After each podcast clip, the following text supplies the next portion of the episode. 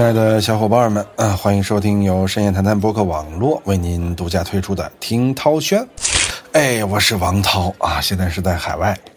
在我们这边的凌晨啊，北京时间应该是早上，给大家录新一期的《听涛轩》。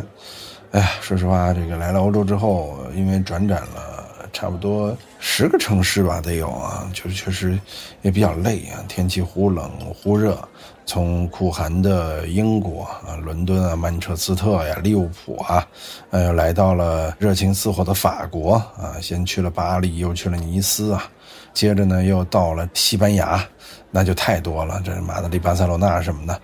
整个在欧洲的行程啊，几乎每天都要改变啊，所以说呢，身体不适，有人说哦，是不是这个染新冠了呀？呃，还好吧，还好吧，希望别染啊。核酸要经常做啊，但是现在确实是老是感冒啊，扁桃体发炎，症状很吓人啊，所以说呢，大家外出也要慎重啊，尤其出国。当然呢，欧洲的疫情管控啊，相对来说我觉得是比较松的，真的是要全民免疫啊。我也是打了这个第三针疫苗啊，打了美国的这个叫辉瑞的这个牌子。这打完之后啊，又发烧，又又吐，又又肚子疼，腿疼，呃，上吐下泻的，整个人都特别特别的难受啊。所以说呢，有的时候你对抗病毒就是这样，要么拿自己的身体去扛，要么拿疫苗去扛。反正总之要有对待这个病毒的态度啊。因为听说国内疫情也重了嘛，也是希望在国内抗疫的大家啊。一定要努力努力，要让自己身体变得更加坚强起来，啊，挺住啊，千万不要生病。好的，我们今儿来聊聊一些意外的事件啊。呃，说实话，关于日本这个国家，给我们的感觉是，哎，制度好，安全，人多，购物天堂，对不对？呃，二次元是吧？但是日本这个国家还给我们一个怪怪的感觉，就是变态蛮多的。啊，尤其是变态杀人犯，自古以来啊，关于日本的很多影视剧、动画片中的描述，你像《名侦探柯南》，啊，这个《金田一少年事件簿》，啊，等等等等，是讲述了在日本发生的千奇百怪的案件啊。当然了，那些很多都是高智商作案，但是呢，在日本的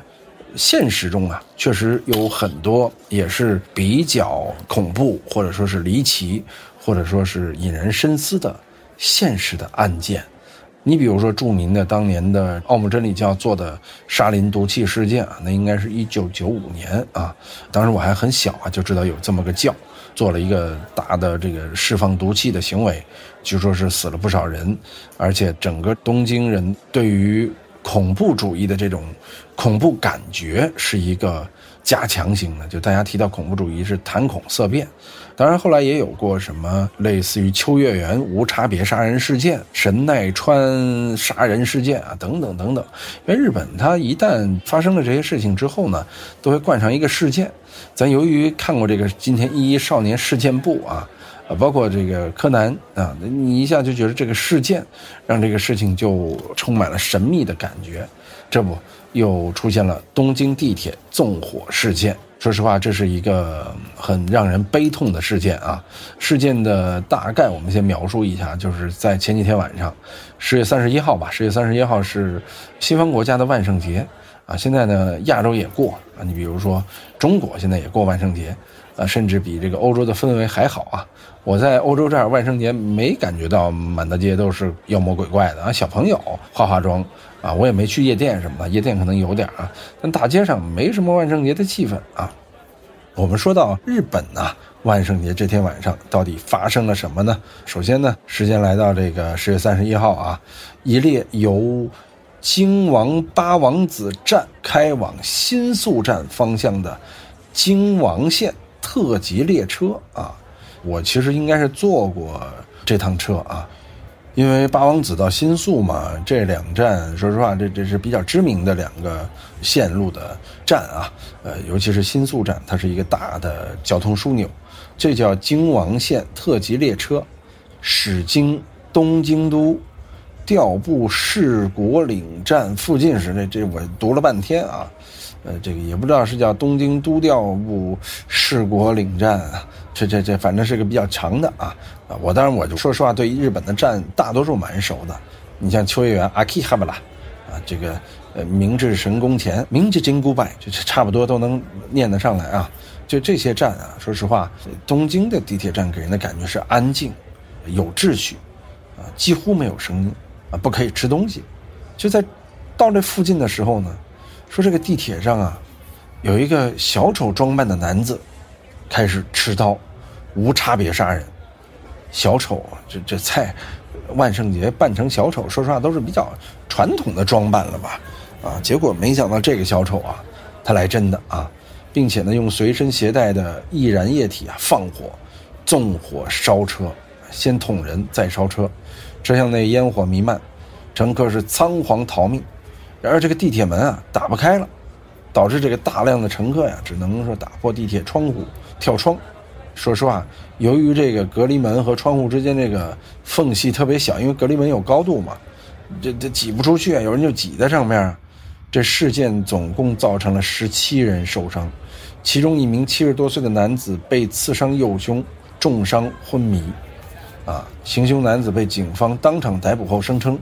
自己想杀人之后，被判死刑。哎呀，这已经不是今年日本的第一起地铁杀人事件了啊！啊，因为早在两周前的十月十五号吧，东京上野站啊，上野我是很少去啊，也有过无差别杀人事件。啊，当时呢，凶手是刺伤了两人，但是你要知道，更可怕的就是一九九五年发生的东京地铁的这个杀人事件，那是一次释放毒气，啊，那那是我们对东京地铁的第一次认识啊，啊，十三人死亡，受伤人数六千三百人啊，并且造成了近一千人暂时的视力问题，是特别可怕的。那么我们今天的听涛轩呢，就和大家来聊聊日本近些年发生的地铁啊、新干线呢这种无差别的纵火啊、杀人事件，以及背后反映出来的社会问题。啊，这个日本地铁站为啥不设置一些特殊的装置呢？对吧？说实话，呃，到底是什么让日本这么一个有秩序的国家出现了这样的一些状况呢？好吧，我们大概先来分析一下这个小丑。啊，这小丑其实我看到了照片啊，呃，身穿紫色西装、绿色衬衫、系着领带，啊，跟这个 DC 漫画蝙蝠侠里的反派角色小丑，啊，他基本上是差不多啊一样。这个小丑呢，说实话，在调布站登上的这个特急列车啊，然后驶向了我们所说的那个新宿方向。列车开出后不久啊，这个小丑叫啥？叫服部公泰，我关于服部这个姓啊，之前只认识一个服部半藏啊，《噬魂》里边的啊，这个服部公泰这个名儿，说实话听着很正常，那咱们不能通过人名来判断嘛。服部呢是三号车厢上，啊，他这坐了一会儿啊，很气定神闲，还还抽了烟，啊，先向一名七十二岁的乘客是喷射了啥呀？杀虫剂，这这不知道哪儿买的啊，然后呢，再用短刀。刺穿了他的胸部，其他乘客见状啊，立即向列车的前方逃离，以及两侧啊开始躲啊，呃，列车这个时候还是正在开着，这个疑犯就追呗，对吧？就这服部就追，追到了五号车厢，突然间就把这个疑似易燃的液体，应该就是汽油什么的，泼到地上，然后点火，哎呦，这个车厢里立刻充满汽油的味道啊，乘客就开始向这个列车前方逃离。啊其实服部他心里我觉得也害怕，他不是一个职业杀手。你看，先刺向一名七十二岁的乘客，他先捡一个老头来刺，因为他反抗能力差。然后呢，又开始，这不是说再刺人，而是倒油烧车。这时候啊，列车刚好停靠在国岭站月台啊，受制于车门啊没有打开，乘客呢就改从车窗爬出去，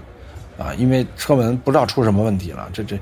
可能是一种自保机制，但我觉得这个按键开门啊，或者紧急开门啊，这是必须在停车的时候必备的。为什么没有这按键？啊，这确实是一个失误啊。然后呢，事发当时在电车内的一个男子啊，接受采访的时候啊，就说了说，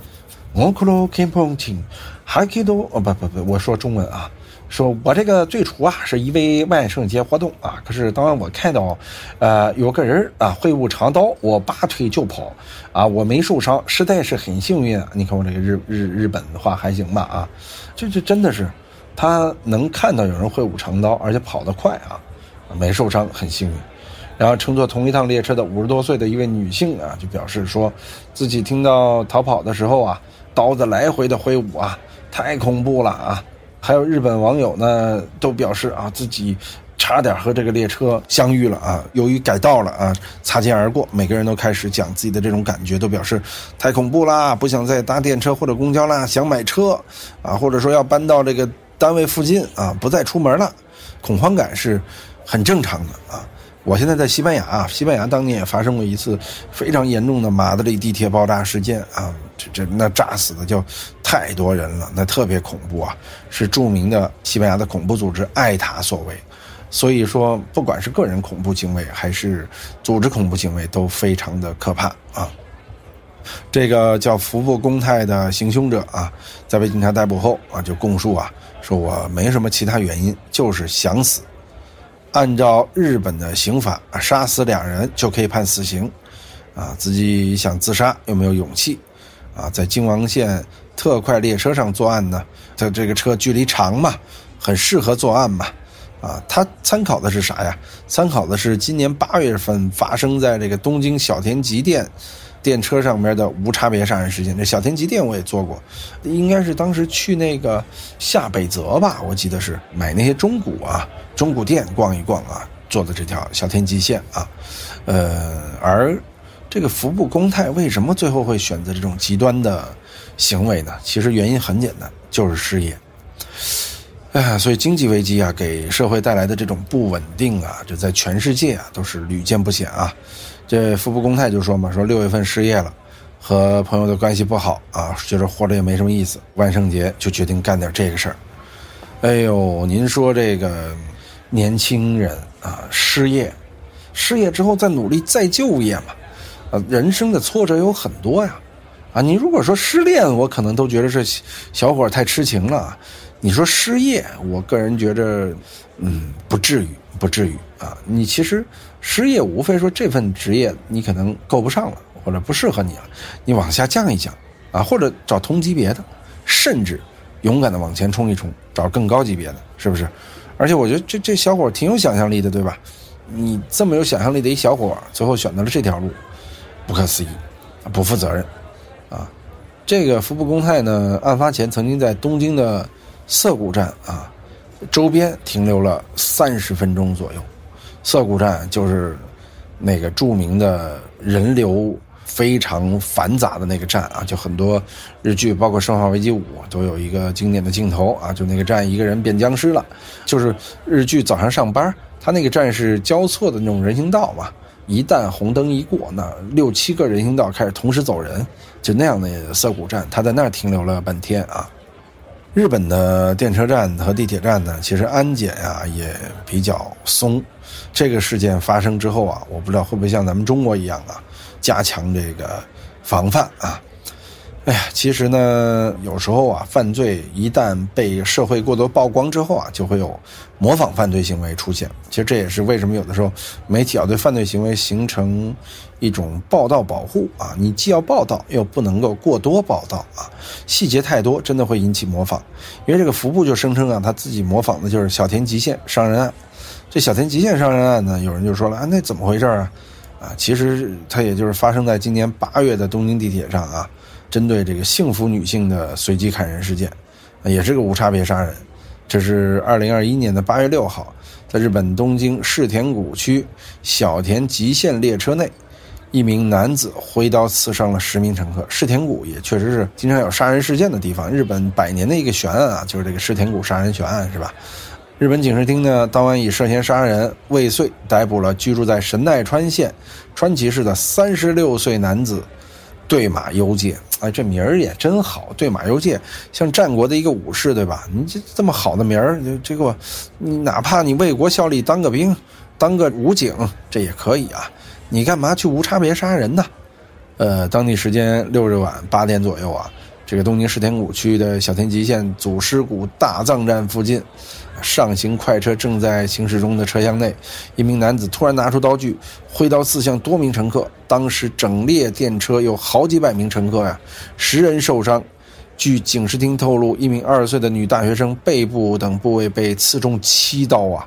伤口长达二十厘米，是身受重伤。其他九名乘客身受轻伤。据当时的目击者说呀，说这名男性之前是没有任何这个反常的举动啊，一直很安静，口罩戴得规规矩矩的，甚至形象还不错啊。伤人案目击者说，他当时在一号车厢里看到满身是血的人一个又一个，看到人们呃握着毛巾在找医生啊，这多可怕呀！满身是血啊，而且一个又一个呀。之后呢，列车在祖师谷大藏站前是紧急停车啊。嫌疑人对马优介呢，搬开车门跳车沿铁轨逃走了，将菜刀和手机都遗落在了车上。一个半小时之后，他就出现在了山景区的一家便利店内，并向店员表示啊，他就是电视中正在播放的案件的肇事者。按照便利店员工的说法，说嫌疑人对该店店长说。啊，我就是新闻上报道那个人，我跑累了。随后，这个对马优介啊就被警方控制住了。哎，这些其实说实话也都挺傻、挺蠢的啊。八月七号的早上，东京警方宣布正式逮捕了这名男性，公布了他的姓名和年龄，三十六岁。啊，六年前就有了杀人的想法，因为说看到很多有女性很幸福，看起来就想杀掉他们。啊。他表示自己的起因是自己在大学社团曾经被女生瞧不起，啊，和相亲网站认识的女生相处也不愉快，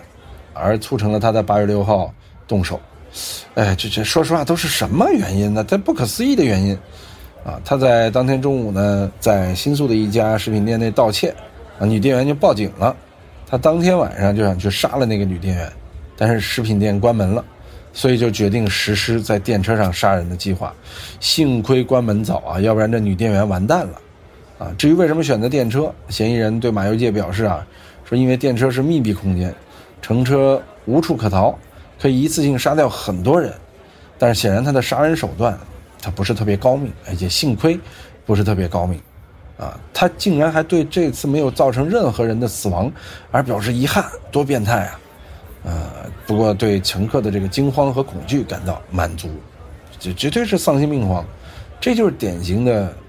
变态杀人狂，他也就是没掌握方法，啊，他也幸亏是被发现了，就这样的人啊，无论什么时候都是很难说敢把他放上社会，啊，这对社会的危害实在是太大了。其实这样的人平时在生活中看的没有什么特别，哎，你说。嗯，就这样的人相貌平平，却会做出这样丧心病狂的事情，防不胜防啊！而且就是本来八点多，大家回家准备和家人相伴，或者自己进入自己的这个睡前生活，结果好吗？直接来了这么个主，哎呀，太可怕了！所以这时候就感慨啊，咱们中国的这个地铁上有严格的安检啊，它还是安全的啊。其实呢，呃，刚才我们也说了啊。万圣节两周前，十月十五号，东京上野站就有这个无差别行凶，啊，当时就刺伤两个人，受伤的两人呢是同事，站在 ATM 那儿排队，结果呢，一个二十多岁的男子被刺伤大腿，一个三十多岁的呢被刺伤背部，啊，这个说实话也是个无差别杀人。其实，这无差别杀人事件啊，还真的在最近几年日本出现了很多很多，比如一八年六月九号啊。这个二十二岁的小岛一郎在东京驶往大阪的东海道新干线上，用刀砍伤了两名女性。这我记得当时在网上啊也看到过新闻。这犯罪分子的犯罪动机，说生活太麻烦，赚钱不够啊。哎，如果说进入牢房又不被判死刑的话，呃，生活起来会很轻松。这不是有病吗？而且他还刺杀了一名来阻止他的一名男子，我记得当时有关于这个事儿的很详细的报道啊，呃，也是在一五年的六月三十号下午，也曾经有过一次新干线列车的纵火事件啊，一个七十岁的老人因为在领取生活保护费问题上呢，就对自己所在的区政府不满，带了几公斤汽油，啊，上了新干线列车，开始直接烧，真是可怕啊。再往前，还有一三年的这个地铁站口随机砍人事件，啊，等等等等。当然，我们刚才也说过，呃，历史上最大这个毒气杀人事件啊，其实杀人事件这个原因啊多种多样。今儿呢，我们来讲讲这种报复社会性的杀人事件啊。呃，我始终觉得，在现在这个社会啊，生活节奏越来越快，生活压力越来越大，尤其是社会逐渐物质化，这是特别可怕的。就是当年轻人的信仰啊，也逐渐转变为物质。而不是说宗教啊，或者说某些自己该去信仰的东西的时候啊，当一个人没有梦想、空洞的时候啊，他特别容易过度物质化。什么叫过度物质化？就是说，总觉得自己过得不如别人，钱不如别人多，想要什么拿不到，啊，把这些东西不断的放大，到最后呢，开始把所有得不到这些的原因归结为社会，啊，就自己不努力啊。只好怨社会啊，对吧？所谓是你一旦怨及到社会之后啊，往往这些人其实他是懦弱的，是吧？你连那个根本原因都没找到，你就去拿别人的痛苦来释放自己，你说这是多么自私、多么可耻的事情？就这说明他们这些人在小的时候在教育的时候啊，就缺乏善良教育和爱的教育，啊，就是人生来是应该互相关爱的，你只有一个充满爱的社会。才会走向好，才会变得安定。如果人人都是把自己过得不好、心情不好的原因归结于他人或者于这个社会的话，你最后必然会走上一条极端。啊，有的人跟自己死磕，最后就自杀了；有的人是跟社会死磕，啊，最后就去杀别人。当这个杀成为了人去解决问题的一大方法的时候，你不是害己就是害人。所以说，道德教育啊、爱的教育啊，很多教育。在现在这个社会，全世界都缺失了，就越来越物质化，啊，这是特别可怕的一件事另外是年轻人，包括中老年人的抗压能力，在这个社会，我个人觉得是越来越差啊，这可以理解啊。包括我们自己的抗压能力也在越来越差，啊，就所谓说人生来就是受苦的嘛，但是很多人都意识不到这点，就为什么我要受苦呢？啊，他眼睛里看到的都是别人的好。而看不到别人的苦，其实没有人到这个世界上是完完全全来享福的，对吧？因为很简单，你成长就是痛苦的，你长个身体还疼呢，你掉牙这牙掉下来还疼呢，对吧？这都是成长，发个烧，生个病，浑身难受，对吧？所以说人要经历很多痛苦，每一项痛苦呢，都是在让人变得更坚强、更强大，从而形成这个群体。对于自然界、对于这个世界的一种思考和对抗，思考和对抗本身就是痛苦的，这是人类之所以生存的一个根本原则，啊，甚至说痛苦本身就是人类的一种快乐。当然，你把这种痛苦只看到痛苦本身的话，那最后就会走向这样一个极端，啊。另外一点呢，确实，像日本啊，它社会有一定的社会责任。就社会在解决青少年失业啊、中老年人保障这一块啊，肯定是有自己的不足啊。而且日本这个社会也在逐渐的老龄化，啊，国家也在逐渐的退步。我们能感觉到这几年，日本其实明显啊，在各方面被包括中国在内的邻国赶超，所以从他们自己来说也是比较着急的。尤其日本的文化，我个人觉得现在的退步其实蛮厉害的啊。当然，人家本来文化还是很璀璨的，啊，所以退步一部分呢，还是保留了原本的很深的根基啊。但是确实，比如说他的电影现在也很难对外输出了啊。就是日本电影已经很多年没有像韩国电影能够对外有那么大量的输出能力了啊。这跟以前是不一样的。包括他们做的奥运会，也不是那么的精彩，这都是日本国力下降的一个原因啊。这个奥运甚至因为疫情啊，这个对日本的经济形成了很大的拖累。啊，这都是日本这两年的现状啊，但是呢，这些现状都不足以成为无差别杀人事件出现的一个根本原因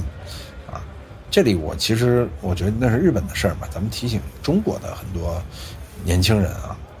咱们都有可能遇到磨难啊，比如说遇到生活上的不公啊，这个事业上的不公啊，这不公平是很多事情发生的一个原因，但是我个人觉得呀。无非两种出路：一，你消化它，啊，不公，啊，你只能面对这种不公，啊，没办法，因为每个人都是面对不公的，你消化它，调节它，第二，你战胜它，啊，什么叫战胜它呢？就是不公你就去解决呀，你就去告啊，对吧？有不公平违法了，你通过法律手段来解决；有不公平伤害你了，你也可以通过法律手段来解决，啊，这是法治社会，对吧？啊，要么就是消化它，要么对抗它，无非这两种局面，而千万不要啊。把这种不公转化成你对于社会的仇恨，否则呀，你的家人、你自己，包括所有的所有，会为你去偿还一辈子的债，这是你追悔莫及的一件事儿，当你真正做了一次无差别杀人事件的时候，嗯，可能你已经回不了头了。你会活着的话后悔一辈子，因为你伤害了那么多人；死了的话，你周围的人、你的家人。后悔一辈子，啊，你甚至到了地狱里边，也会后悔一辈子，好吧？呃，今天说到最后有点沉重啊，这个因为确实这个杀人事件也是比较沉重的啊，呃，还是希望大家生活在一个安安静静、安安全全的这个环境当中，啊，不要过于聒噪，啊，不要过于暴力，啊，这个戾气太重啊，必有灾殃啊，好吧？感谢您收听今天的听涛圈。我们再见。